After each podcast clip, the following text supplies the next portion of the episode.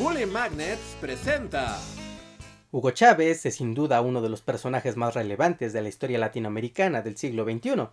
Un personaje altamente carismático, pero igualmente controvertido, que transformó la vida política de Venezuela desde su llegada a la presidencia en 1999 y hasta su muerte en 2013. Pero, ¿cómo es que llegó al poder? ¿Qué permitió que un militar dirigiera una revolución social y, sobre todo, qué pasó para que la población estuviera dispuesta a aceptarlo? Bueno, pues aquí la historia de la caída de la democracia venezolana y el ascenso de Hugo Chávez. Pero antes quiero agradecer a todas las personas que dejaron su like en el video anterior sobre el Viernes Negro en Venezuela. Con su apoyo me hacen ver que les interesan los temas de esta región y que vale la pena seguir investigando más y más. Así que muchas gracias. Y ya que estamos en eso, aprovechen para dejar su like de una vez en este video. Ahora sí, comenzamos. Nuestra historia comienza en Venezuela de 1984. La devaluación económica del Viernes Negro acaba de ocurrir y es año electoral, dando como ganador a Jaime Luchinsky del Partido Acción Democrática, junto con una mayoría en el Congreso. Luchinsky fue embestido con la promesa de regresar la estabilidad económica ante la crisis que pasaba el país por lo que él tomó el control de todas las gobernaturas y asignó a gente cercana al partido. También cambió al director del Banco Central de Venezuela y al director de Petróleos de Venezuela, a pesar de que estos dos órganos eran independientes y no podían ser reasignados. Medidas drásticas para problemas drásticos. El presidente Luchinsky concentró muchos poderes de forma extraordinaria bajo la promesa de contener la crisis económica, reducir la dependencia del petróleo en las finanzas públicas y generar una reforma en el Estado venezolano, que era gigantesco, extremadamente caro y que abarcaba prácticamente todos los sectores de la economía. Sin embargo, las reformas no serían cosa fácil, por lo que se convocó al llamado Pacto Social Venezolano, que era una negociación entre el gobierno, las empresas y los sindicatos para mantener el control de precios, el control de los salarios y el precio del dólar de forma artificial. Aunque esto no terminó nada bien, pues el gobierno seguía adquiriendo deuda para financiar toda esta operación. Para 1987, el gobierno de Luchinsky había mantenido al país en relativa estabilidad gracias al pacto social.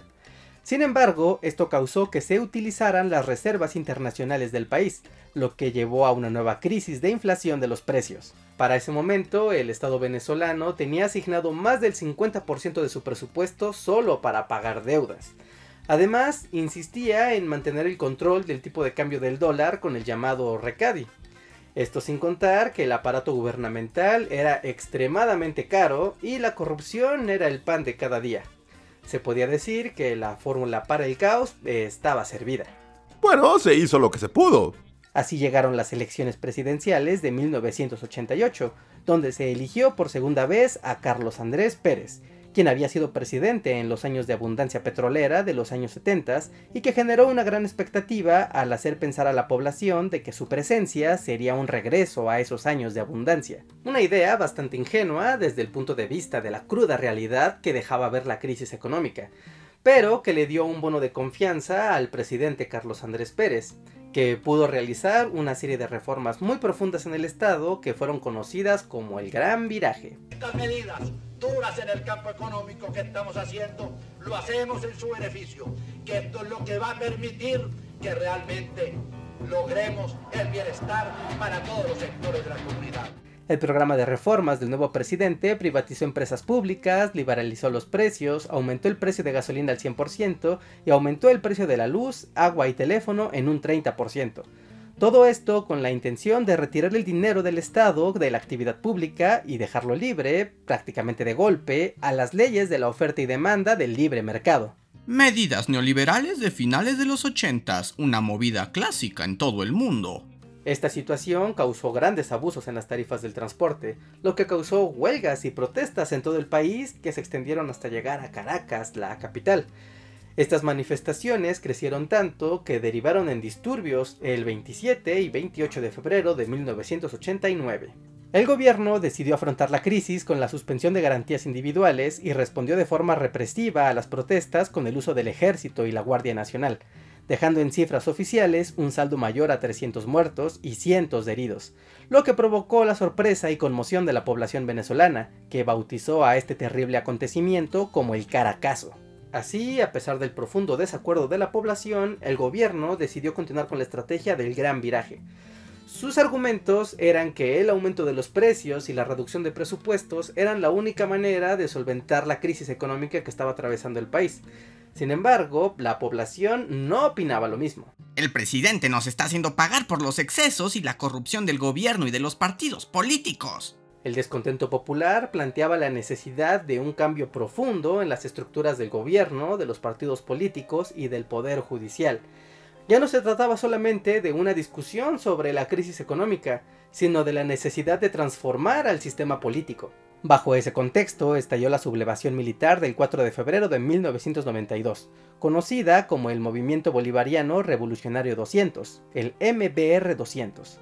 El intento de golpe de Estado fracasó, y su cabecilla, el teniente coronel Hugo Chávez Frías, asumió la responsabilidad de los hechos argumentando que su movimiento tenía origen en la reivindicación del pensamiento de Simón Bolívar.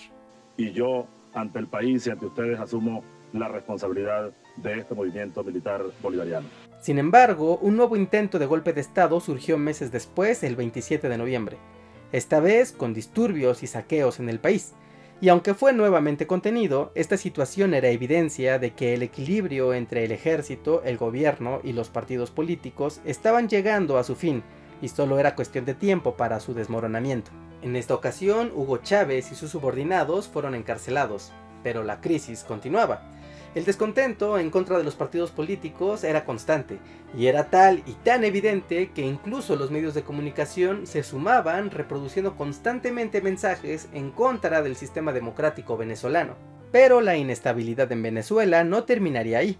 Para el mes de febrero de 1993, el fiscal general de la Nación solicitó un proceso penal en contra del presidente Carlos Andrés Pérez y dos de sus colaboradores más cercanos por malversación de fondos públicos.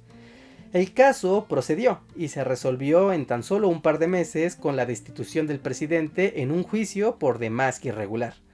Por lo que se podría pensar que en el caso del presidente, más que un acto de justicia, era una maniobra política. Fui un chivo expiatorio para apaciguar la crisis. Así llegaron las elecciones presidenciales de 1993, en donde resultó ganador Rafael Caldera, otra vez, el mismo personaje que inició la era democrática venezolana en los 70, pero esta vez sin una mayoría en el Senado y en medio de una crisis social y económica. Un dato importante es que el presidente Rafael Caldera llegó al poder de la mano de un nuevo partido político de su propia creación, el Partido Convergencia. Esto es importante porque rompía más de 30 años de tradición política venezolana donde gobernaban normalmente solo dos partidos, el AD y el COPEI. Este nuevo partido estaba conformado por personajes que no tenían una visión compartida política de ninguna manera, más que el solo hecho de querer mantenerse en el poder. O lo que es lo mismo, nos unimos, todos los viejos aferrados al poder. Y entre esa revoltura de intereses que representaba al nuevo presidente, se decidió perdonar a Hugo Chávez y a los militares que habían intentado los golpes de Estado. Incluso se les permitió el derecho a participar en la vida política del país, decisión que para algunos fue acertada, pues daba legitimidad al presidente al resolver de manera pacífica y legal a la rebelión de los militares, mientras que para otros era un error que se le permitiera a los rebeldes reagruparse y tomar nuevas fuerzas. El movimiento bolivariano revolucionario 200 va a la calle, a la carga, a tomar el poder político en Venezuela. Así comenzó el gobierno de Rafael Caldera, quien trató de darle orden a la crisis política y económica, aunque para ese momento Venezuela ya había entrado en recesión, por lo que el presidente tuvo que pedir ayuda al Fondo Monetario Internacional, a pesar de que en campaña había prometido que nunca haría eso. A pesar de esa medida, siguió la delincuencia, siguió el deterioro de los servicios públicos, continuó la inflación, el desempleo y el aumento en la delincuencia en todo el país.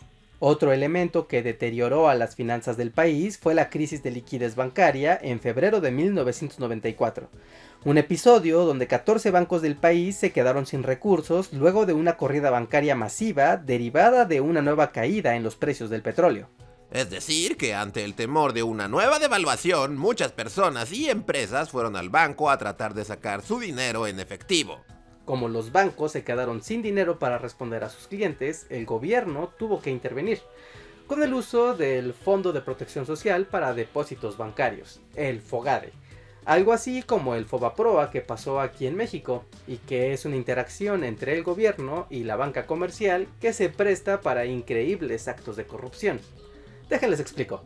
Cuando un banco se queda sin dinero, lo habitual es que el gobierno intervenga con dinero del Estado para que los clientes del banco no pierdan sus ahorros. En principio, eso está muy bien. Sin embargo, estas operaciones suelen hacerse con mucha urgencia, por lo que suele haber pocas medidas de control en el proceso.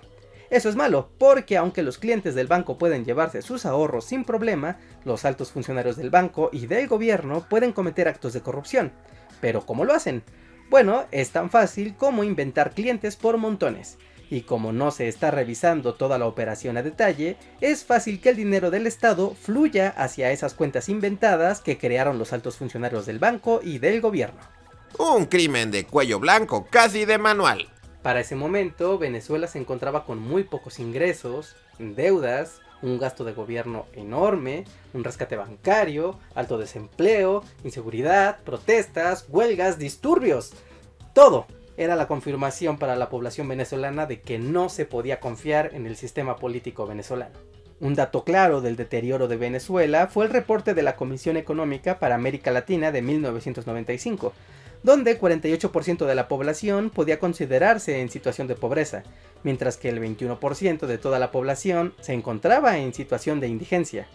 El antes próspero país petrolero se había convertido en un lugar donde prácticamente el 70% de la población vivía con las condiciones mínimas de subsistencia o incluso menos. Llegó el momento de la revolución, de liberar al pueblo y seguir los pasos de Simón Bolívar hasta sus últimas consecuencias. Un momento, pero Bolívar no se terminó convirtiendo en un dictador megalómano.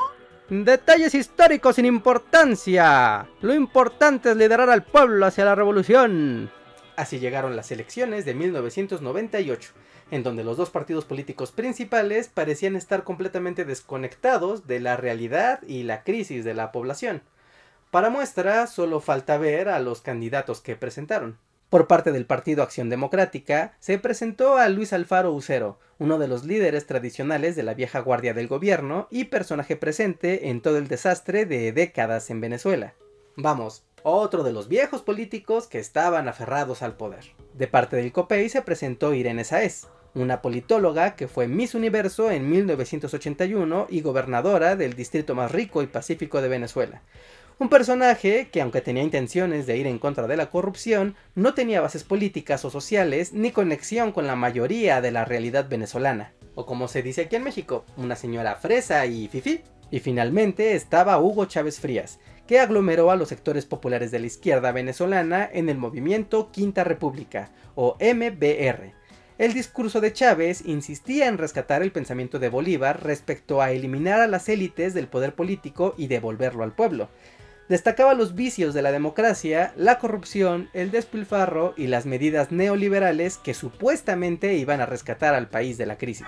Chávez, la fuerza que mueve al pueblo. Desde su campaña, Chávez era muy claro con su desprecio hacia el sistema democrático y prometía la disolución del Congreso y el establecimiento de una asamblea constituyente, con la que atendería las necesidades de los más pobres del país los cuales, como ya vimos en los datos, no eran pocos.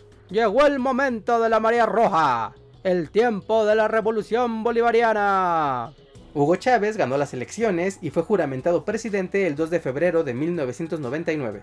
En su primer acto lanzó la convocatoria para crear la nueva Asamblea Constituyente y meses más tarde, en agosto, se instaló lo que sería el nuevo Poder Constituyente y se daba por inaugurada una nueva etapa en la historia del país. Hoy muere la cuarta república y se levanta la república bolivariana. De allá viene esta revolución. La nueva Asamblea Constituyente suspendió las actividades del Congreso Nacional y comenzó el debate para la redacción de una nueva constitución, la cual fue aprobada en un referéndum el 21 de diciembre. Con esto se daba por terminado el sistema político que había regido a Venezuela por cerca de 40 años. Con la nueva constitución, el país cambió su nombre oficial al de República Bolivariana de Venezuela, se aumentaba el periodo presidencial de 5 a 6 años, se le daban más poderes al presidente, se le daban más poderes al ejército y se reconocían los derechos de los pueblos indígenas, así como una ampliación al reconocimiento de los derechos humanos. La nueva constitución también llamaba a elecciones para presidente y para representantes de la Asamblea Nacional. La idea de todo esto era borrar de tajo todo rastro y vestigio del sistema político anterior, cosa que se logró en julio del año 2000 cuando Hugo Chávez fue electo el nuevo presidente de la República Bolivariana de Venezuela y los miembros del MBR como los representantes de mayoría de la Asamblea Nacional. Por fin, logramos establecer un nuevo sistema político en Venezuela. Genial, ahora todo estará mejor, ¿verdad? Hmm. Todo estará mejor, ¿verdad? Lamentablemente, muchas de las carencias del sistema político original no desaparecieron con la llegada de Chávez y el MBR. El poder se centralizó aún más, el gasto estatal siguió en aumento, la dependencia del petróleo continuó.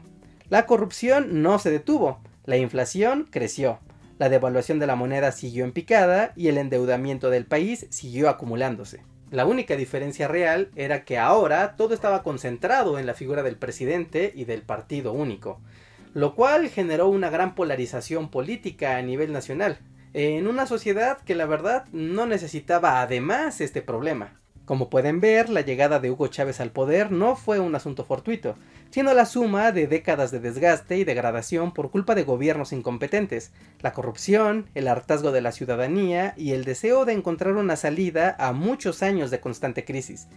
El discurso revolucionario de Hugo Chávez dio la ilusión al pueblo venezolano, pero al final parecía solo eso, una ilusión.